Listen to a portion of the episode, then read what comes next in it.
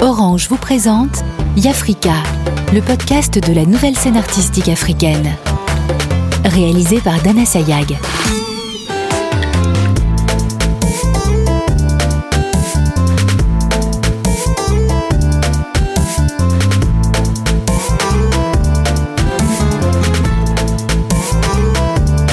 Dans cet épisode, nous allons découvrir les portraits d'Agathe Jokam, danseuse, de Simo, chef cuisinier, et du peintre Amadou Sanogo.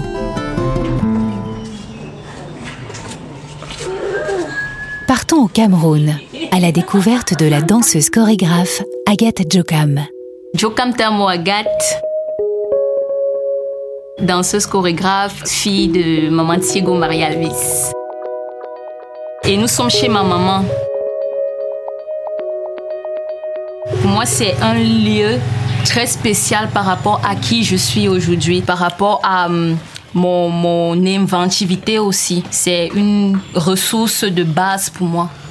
Et après aussi le fait que ma maman, elle est là, même si au départ elle n'a pas d'accord euh, pour le choix que j'ai fait en tant que danseuse chorégraphe, elle reste la, personne suprême qui m'a mise au monde. Parce que si elle n'avait pas ce, fait choix, ce choix-là, moi je n'aurais pas existé, je n'aurais pas eu cette possibilité de dire je fais mon choix. Je passais le temps à gratter le salon de maman que vous avez vu. Je prends les tables, je mets là-bas chaque matin, je travaille après, je remets. L'élément moteur c'était juste vas-y, aime ce que tu fais, bouge. J'ai continué mes études en, en termes de formation en soins infirmiers. C'est à ce moment-là que moi j'ai fait le choix en fait. J'ai direct dit je vis, moi je peux pas faire là. En fait, il y avait un attrait artistique. Toujours en train de dessiner, toujours en train d'écrire un texte. Quand on fait un cours de physique, on parle par exemple de la gravité. Moi, je rentre le soir quand j'apprends, je suis plutôt en train de faire des mouvements pour comprendre de la gravité, cette gravité dont on parle, où je fais des dessins au sol.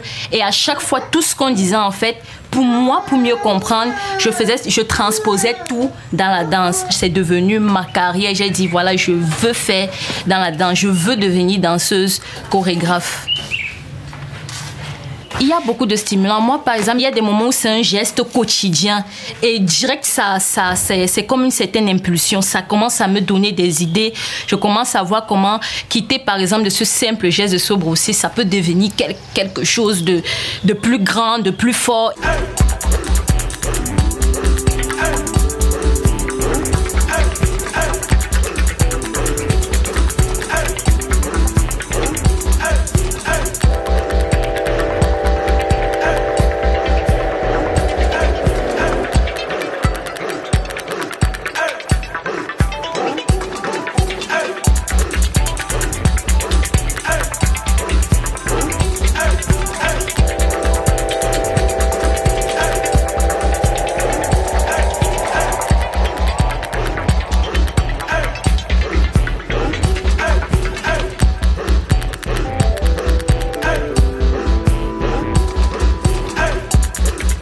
Élément, tout stimulant qui me permet de me redécouvrir ou d'être folle. Quelque chose qui m'amène à faire un truc bête, comme on le dit ici, terre à terre.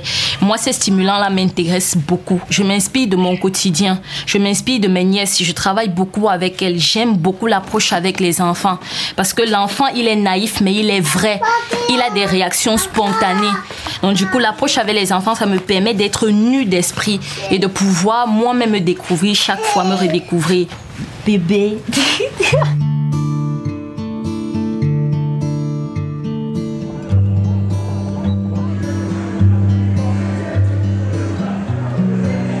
Le corps doit être disponible. C'est athlète physique et athlète psychique. moi, j'aime bien les folies comme ça. Par exemple, moi, je suis issue de la danse hip-hop. Et dans la danse hip-hop, il y a tellement, tellement de, de mouvements qui renvoient à la performance. Voilà pourquoi il faut aussi un entraînement régulier. Le corps du danseur, c'est son instrument. Et si c'est ton instrument, tu dois prendre soin de ton instrument.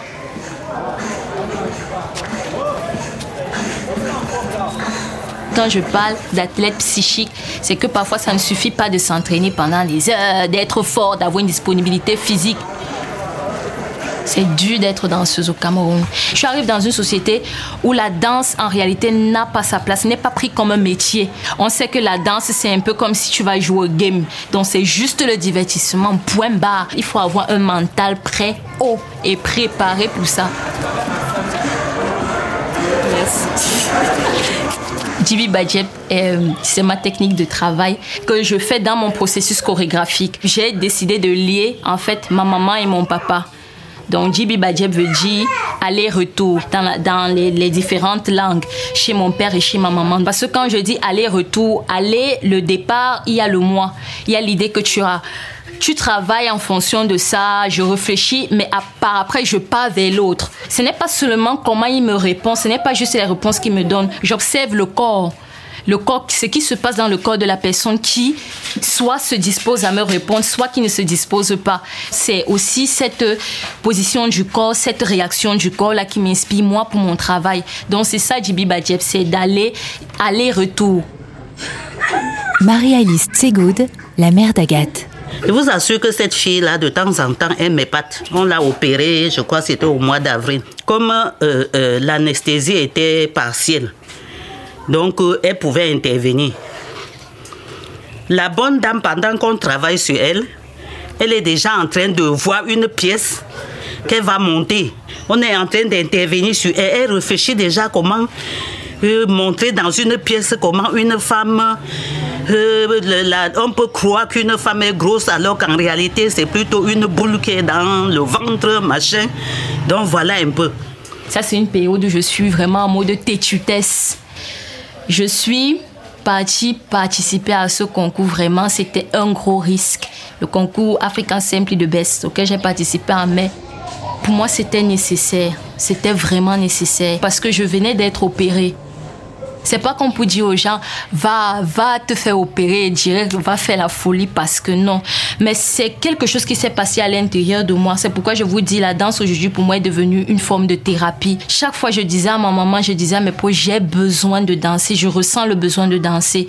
Il y a quelque chose, il y avait une conversation que je devrais avoir avec mon corps et ça s'est fait personnellement, je me suis demandé comment j'ai fait pour arriver, pour aller jusqu'à la fin de mon spectacle et que les gens ne se rendent pas compte de quoi que ce soit. Je ne peux pas t'expliquer, je me laisse aller, je me laisse aller, je me laisse emporter par, par tout ce qui vient, par tout ce qui vient comme énergie. C'est ça.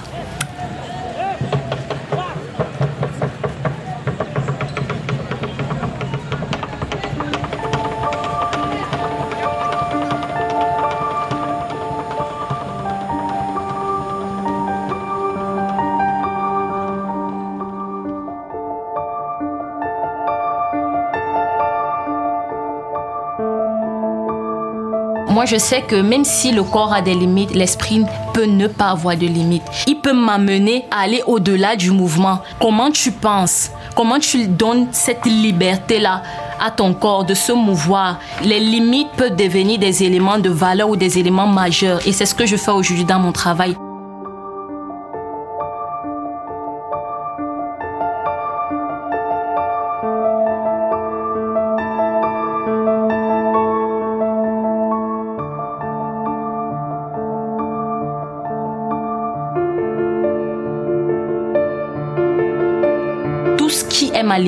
Tout ce qui représente mes difficultés, mes, obstacles devient des éléments positifs et majeurs dans mon travail. En réalité, moi, c'est pas, pas toujours comprendre ce qui se passe, mais c'est de ressentir ce qui se passe.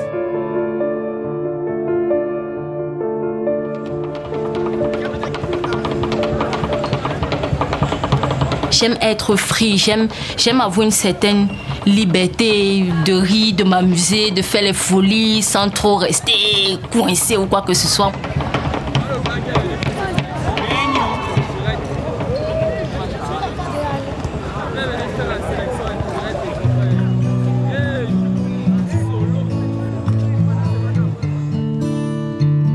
Pour moi, c'est important. Rester qui je suis. Jokam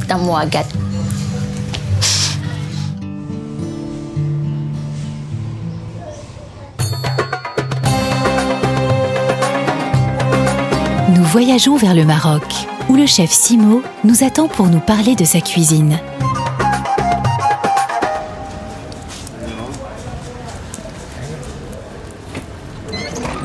Je m'appelle chef Simo Sajid, gagnant de Masterchef Maroc, propriétaire du restaurant Messala Sador, premier restaurant et bar à tapas argentin, ici en plein centre-ville de Mer Sultan.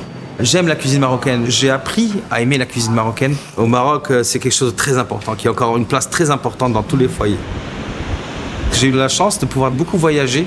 En partant à l'étranger, on a bien sûr le mal du pays on a cette envie de gastronomie, de retour aux sources. C'est là qu'on réalise qu'on a, a cette richesse-là, qu'on ignore ou qu'on méprise. Et on a tendance à oublier nos racines. Casablanca est une source d'inspiration où que vous alliez. J'adore me promener dans le vieux Casablanca Art déco. C'est un laboratoire architectural. J'aime revenir plonger dans le passé. Pour moi, aller au marché euh, central ou au marché du Maharif, c'est une source de bonheur. J'aime rester dans les choses vraies.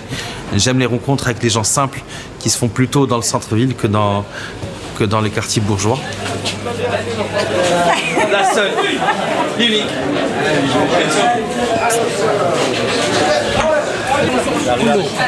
Regardez-moi ça, c'est belle grenade. Hein, c'est- Elle vient de la région de Marrakech, je croyais. Elles sont magnifiques. Quand tu aimes quelque chose, ça veut dire que tu es le meilleur. Parce que si tu aimes les carottes, les carottes, ils t'aiment aussi.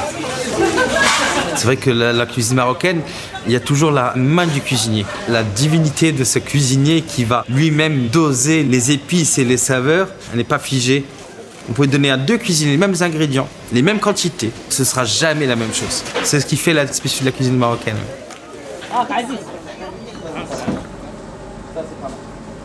Je suis financier de formation en fait. Et après des quelques années passées en finance, je me suis euh, posé quelques questions arrivé à la quarantaine sur euh, mes choix de vie. Et euh, j'ai tout laissé tomber pour essayer de vivre de mes deux passions que j'avais à l'époque, à savoir la musique et la cuisine. En fait, je voulais me réconcilier avec mon papa qui, qui après que quelques errances en tant que DJ me demandait de, de revenir travailler avec lui. Et j'ai dit, écoute papa, tu sais quoi, finalement, je vais pas revenir travailler avec toi, je vais continuer mes folies et je vais participer à Masterchef. Mais si, papa, c'est juste pour un mois ou deux, hein, ne t'inquiète pas. Ça a pris et puis après, l'histoire a, a fait que j'ai gagné. Et c'était un tournant dans ma vie. Ça, c'est les empanadas, là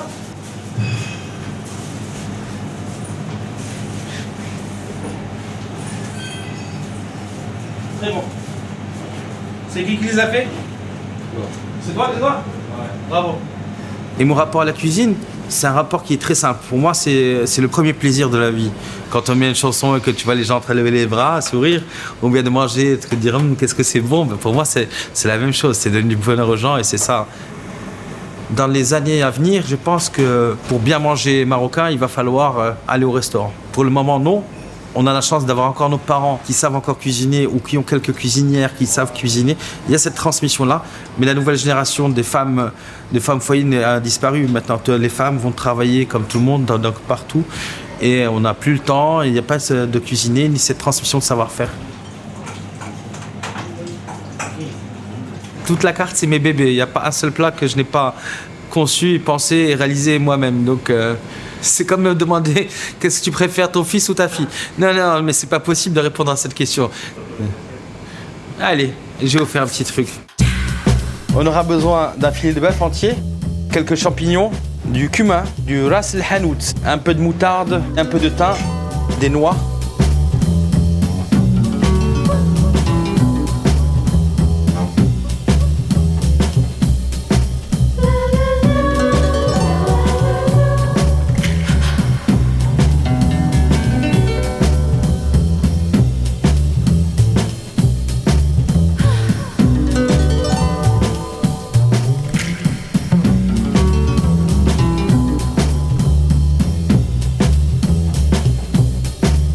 S'agit d'une passia de bœuf.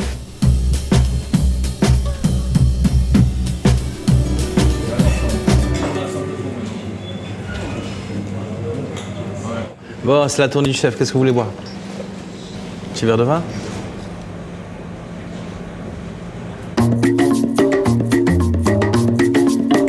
Pour découvrir le peintre Amadou Sanogo, nous prenons la direction du Mali.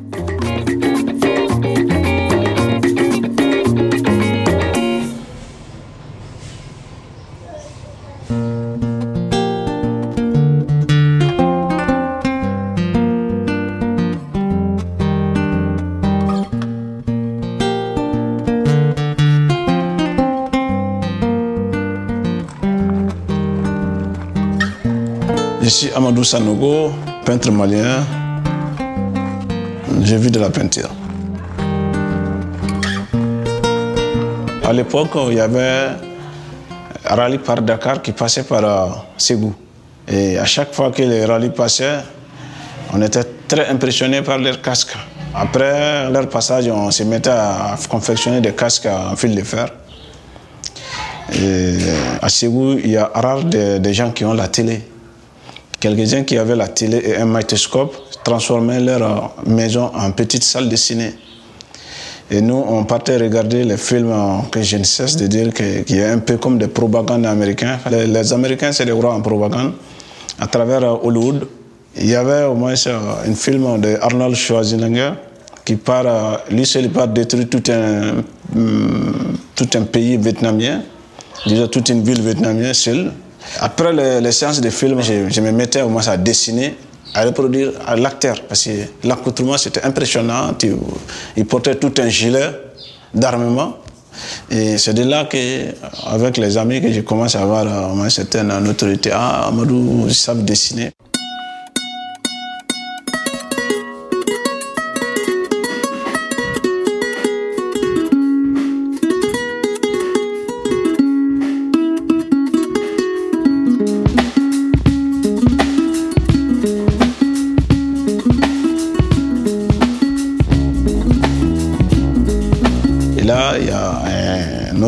Collègue qui m'a dit que ah, Bamako, il y a une école qui risque de m'arranger. Je monte mes dossiers seul. J'ai demandé euh, le soutien de mon père. Il dit que lui, il a fait des, il a fait des, enquêtes. On l'a fait savoir que c'est une école qui est faite pour des hommes de casse. Alors que je suis un noble, je ne dois pas aller à une école de casse. Je n'étais pas trop d'accord avec lui. Donc, il ne m'a pas soutenu. J'ai seul, j'ai monté seul mes dossiers et je suis venu déposer mes dossiers. Et là, j'ai fait le concours, j'ai été admis. Et une fois que j'ai été admis, le problème de, de tuteur se pose encore.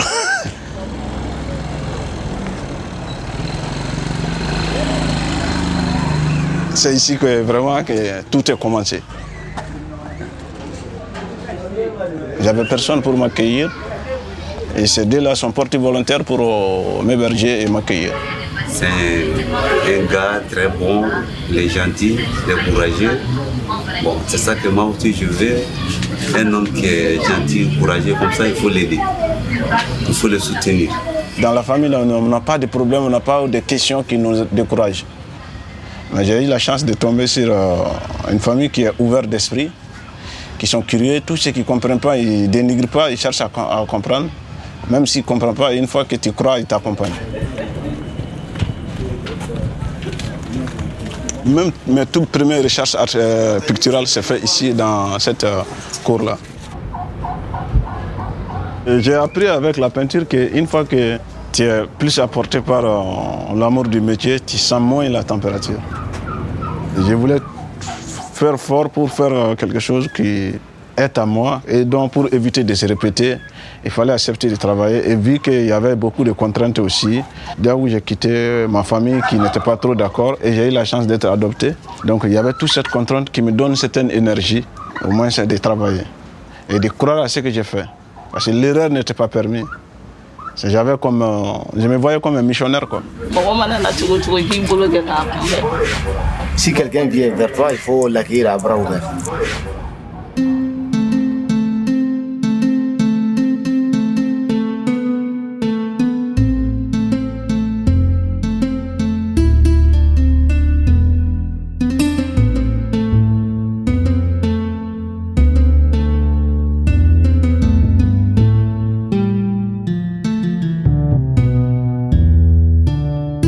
Après l'obtention de mon diplôme en 2003, j'ai pris le risque de travailler sur la peinture, de peindre. Et c'est comme ça que les choses sont venues. Là, je faisais le petit boulot, la sérigraphie, faire les banderoles à la nuit. J'ai même été gérant d'une cabine téléphonique. Il fallait gérer une cabine et peindre à la porte. C'est le plus important pour moi, avoir un temps pour peindre. Et après, j'ai eu au moins quelques mécènes. Par exemple, fin 2004, il y a un Français là, est venu à Bamako voir mes travaux. Il a vu mes travaux, il dit que ça l'intéresse, il veut acheter des tableaux et je ne savais pas vendre mes, tableaux. Donc, euh, il est même, il a donné ce prix. Ça a trouvé que j'étais avec mon ami Ibrahim. Donc, on est resté sans mots parce que dans notre logique, c'était pas, on ne savait pas comment vendre une œuvre. À l'époque, j'avais, nous, nous deux, on avait des revenus mensuels maximum, maximum, maximum 20 000 francs par mois, qui est à peu près 30 euh, euros. Et il vient juste de nous, de nous remettre 1000, 1400 euros ou 1500 euros comme ça, en espèces. Donc, euh, nous, on comprend, on pensait qu'il allait retourner récupérer.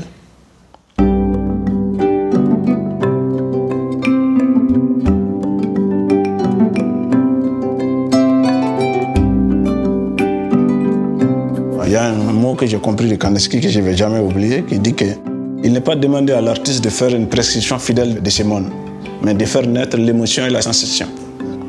Et il est demandé à l'artiste aussi de se remettre en cause pour comprendre qu'est-ce que c'est que l'émotion et qu'est-ce que c'est que la sensation. Et étant donné qu'il y a les mots qu'est-ce que, ça veut dire que les recherches artistiques rentrent dans une logique purement philosophique, parce que chaque question suscite notre questionnement. Et souvent, je vois ça dans mes travaux à travers les points. Parce que pour moi, les points, c'est le questionnement. Parce que la vie d'un être humain est remplie des, des embûches, des coups bas, des réussites, des échecs. Et chaque, à chaque étape, c'est des points. La vie d'un homme se, résume entre deux points, entre les placentas et les tombeaux. Donc les autres, ce n'est que des conventions.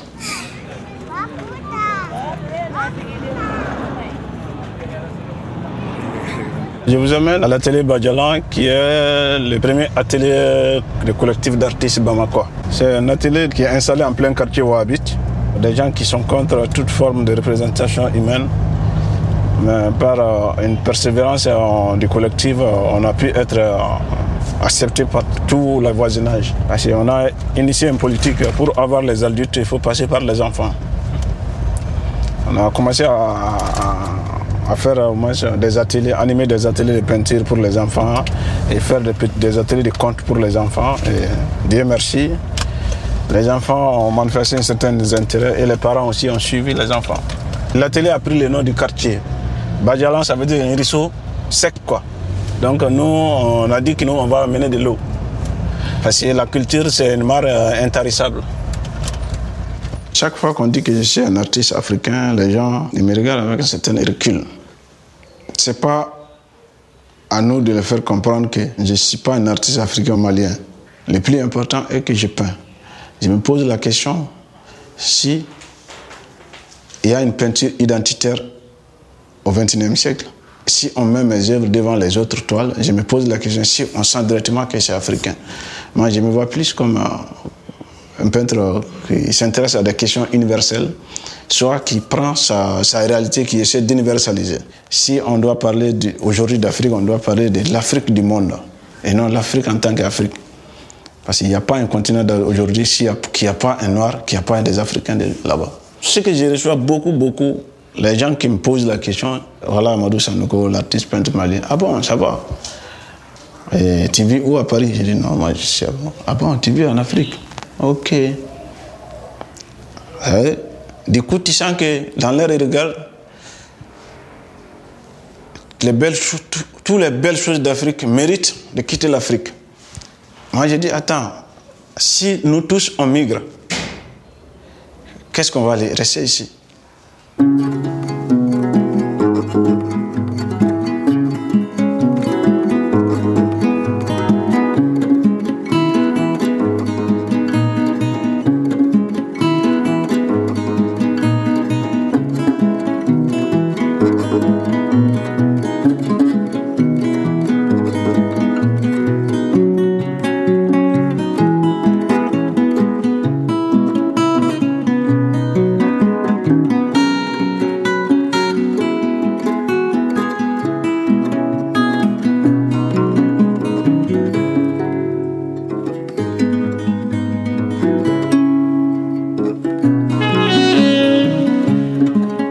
Plus comme un chercheur dans le monde de la peinture.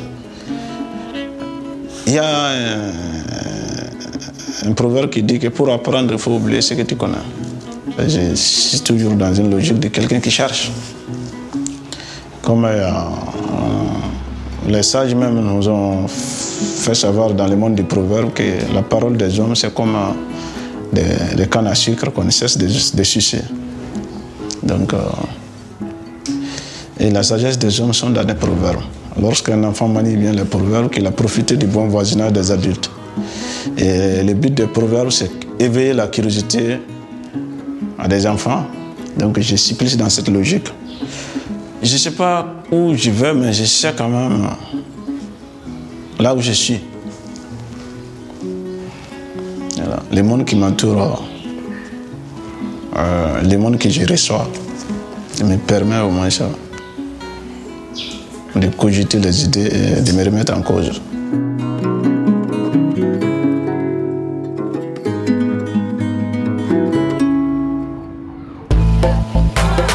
Orange vous a présenté Yafrika, le podcast de la nouvelle scène artistique africaine.